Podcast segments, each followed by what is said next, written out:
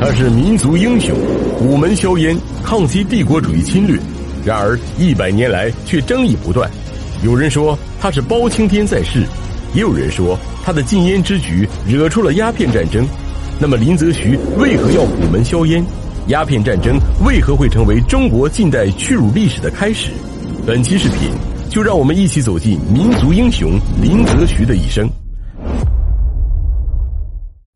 林则徐是福建侯官县人，一千七百八十五年出生。林则徐少年时家境贫寒，连温饱都很勉强。然而，贫困的生活并没有磨去林则徐的斗志，反而让他的心智更加坚定。二十岁时，林则徐考中举人，但是进京考了两次会试都没能考中。直到一千八百一十一年，时年二十七岁的林则徐考中进士，进入仕途。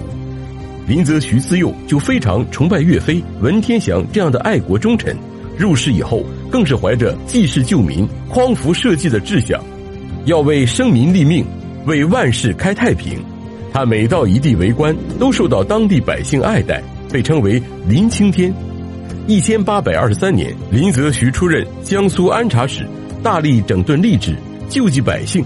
也正是在此期间。林则徐认识了一种比刀枪火炮还要可怕的东西——鸦片。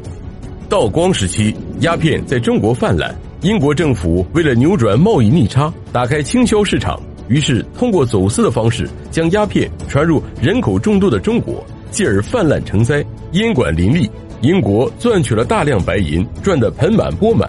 然而，这给无数中国人带来了巨大的灾难，无数中国人因吸食鸦片倾家荡产，行销鼓励。就连清朝的贵族官员都有不少吸食鸦片的人，有些。